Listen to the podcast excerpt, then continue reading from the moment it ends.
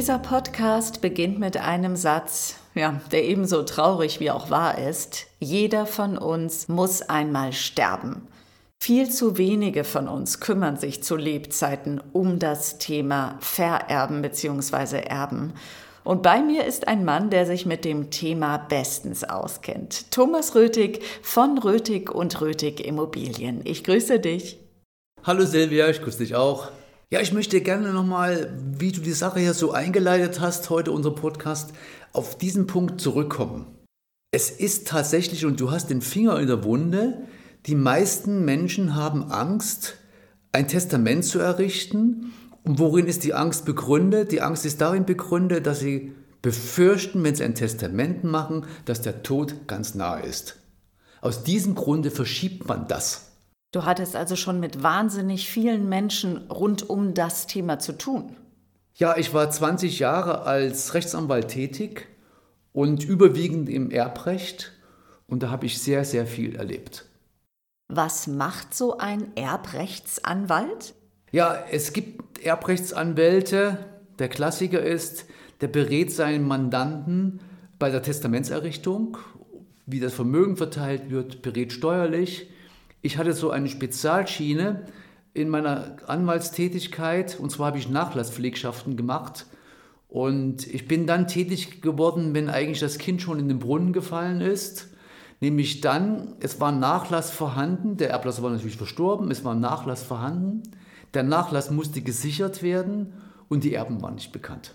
Aber es gab ein Testament. Es gab kein Testament. Nein, es gab kein Testament oder das Testament war unwirksam. Gibt es natürlich auch. Es gibt Leute, die schreiben ein Testament mit der Schreibmaschine oder widersprüchliche Testamente, was alles sein kann. Jedenfalls regelmäßig gab es kein Testament. Und es war Nachlassvermögen vorhanden. Und unsere Aufgabe als Nachlasspfleger bestand darin, den Nachlass zu sichern, also in Besitz zu nehmen und die Erben zu ermitteln.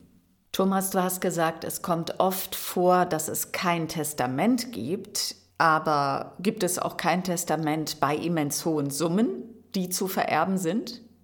Da kann ich dir sagen, ja, auch wenn es große Nachlassvermögen gibt, da gibt es keine Grenze, ob klein oder groß. Auch bei großen Nachlassvermögen gibt es Erblasser, die haben sich keine Gedanken gemacht, was wird mal mit ihrem Vermögen. Die haben keinen Ehegatten, die haben keine Kinder, die haben keine Nichten und keine Neffen, zumindest kennen sie die nicht und lassen es einfach schleifen und sagen, nach mir die Sinnflut oder was auch immer. Jedenfalls keine Regelung. Und wir haben da Nachlässe erlebt zu D-Mark-Zeiten noch bis zu 20 Millionen D-Mark, die abgewählt werden mussten und die Erben ermittelt werden mussten. Gibt es denn auch mal keine Erben?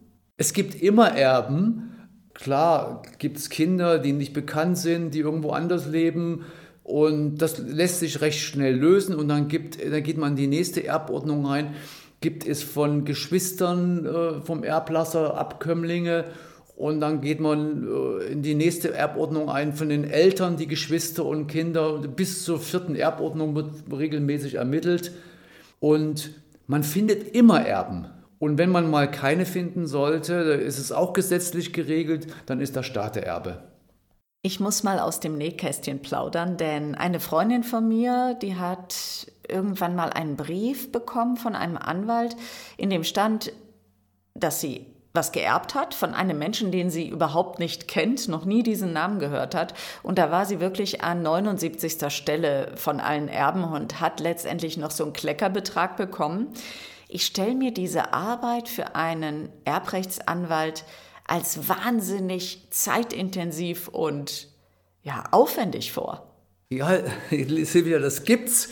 Äh, es gibt zwei Dinge. Es gibt das eine, weiß nicht, ob du schon mal in der Post hattest, dann kommt von einem Rechtsanwalt aus Afrika ein Schreiben und sie haben 20 Millionen geerbt und Sie sind hier als Erbin ausgeforscht worden. Da kann ich nur empfehlen, gleich mal in den Papierkorb zu werfen. Und es gibt den anderen Weg, der ist hier ein ehrlicher Weg. Davon gehe ich zumindest aus. Und das erfolgte von uns auch. Wir haben völlig unbekannte Leute, die den Erblasser nie gesehen, gehört, gar nichts hatten, angeschrieben und haben gesagt, sie haben geerbt. Ja, und haben natürlich auch offengelegt, was und wie viel sie geerbt haben und haben das auch schlüssig gemacht, sodass natürlich das verständlich rüberkam und die das auch verstanden haben. Das ist so ein Weg, den ein Nachlasspfleger in Unterstützung, da gibt es extra professionelle Erbenermittlungsbüros, geht. Und da haben wir die Erben ausfindig gemacht. In dem Fall gab es jetzt kein Testament, also in dem Fall meiner Freundin. Ähm, ich denke mal, dass du jedem ein Testament empfehlen würdest, dass wir das schreiben. Was ich nicht verstehen kann, der Erblasser muss ja sich mal Gedanken gemacht haben, was wird mit seinem Vermögen? Was wird mit seinem riesigen Vermögen? Und selbst wenn es ein Vermögen von 50 oder 10.000 Euro ist, da muss man sich Gedanken drüber machen. Wo geht das mal hin? Welche Wege? Ich kann mir nicht vorstellen, dass er unbedingt will, wenn er Leben lang Steuern gezahlt hat, dass es der Staat bekommt. Und da gibt es den einzigen Weg, äh, er muss ein Testament errichten. Thomas, hast du denn Tipps, was wir beim Schreiben eines Testamentes bedenken müssen? Ich kann das nur ganz in, in, ganz wenigen Sätzen sagen, da können wir einen eigenen Podcast draus machen, da werden riesige Bücher geschrieben. Erstmal muss es handgeschrieben sein, das ist wichtig, das weiß man heutzutage. Ich habe noch manche Testamente gesehen, die wurden mit Maschine geschrieben, fein säuberlich. Und man sollte sich natürlich Gedanken machen, wie der Inhalt des Testaments ist, was man verfügt.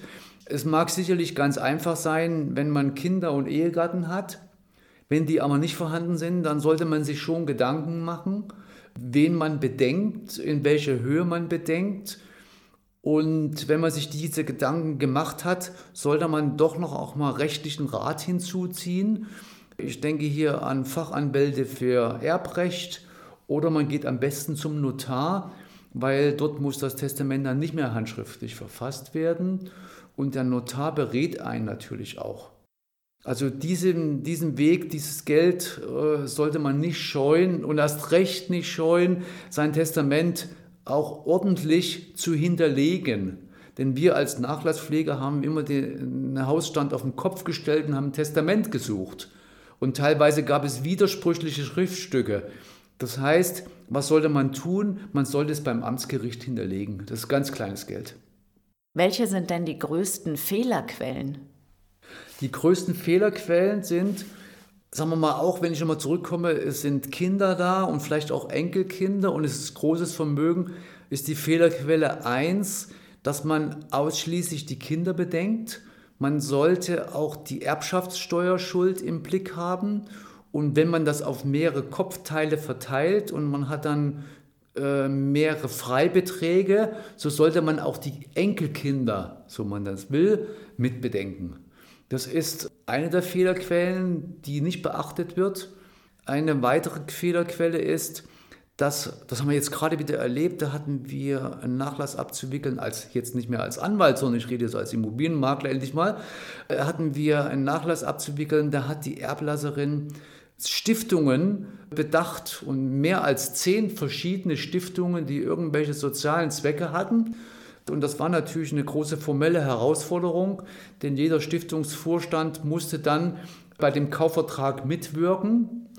Und sie hätte es ganz anders machen können. Sie hätte einen als Erben wählen sollen und hätte dann darüber hinaus Vermächtnisse anordnen sollen. Das heißt, sie sagt, die Stiftung so und so ist der Erbe und die Stiftung wird dann verpflichtet, an die anderen neun Stiftungen bestimmte Geldbeträge auszubezahlen. Das wäre in der Abwicklung äh, viel galanter gewesen. Und es gibt noch 100 weitere Fehlerquellen, die man gar nicht alles aufführen kann. Ja, lieber Thomas, ich danke dir für die ganzen Informationen rund ums Thema Vererben. Und ich kann dir sagen, ich werde jetzt spätestens mein Testament schreiben. Das freut mich sehr. Von ganzem Herzen. Mach es bald. Wir sehen uns. Dankeschön. Danke, liebe Silvia. Ich freue mich auf die Fortsetzung. Genau, und in dieser Fortsetzung, da beschäftigen wir uns dann speziell mit dem Thema Erben und den Erben. Also bis bald, liebe Podcast-Zuhörerinnen und Zuhörer.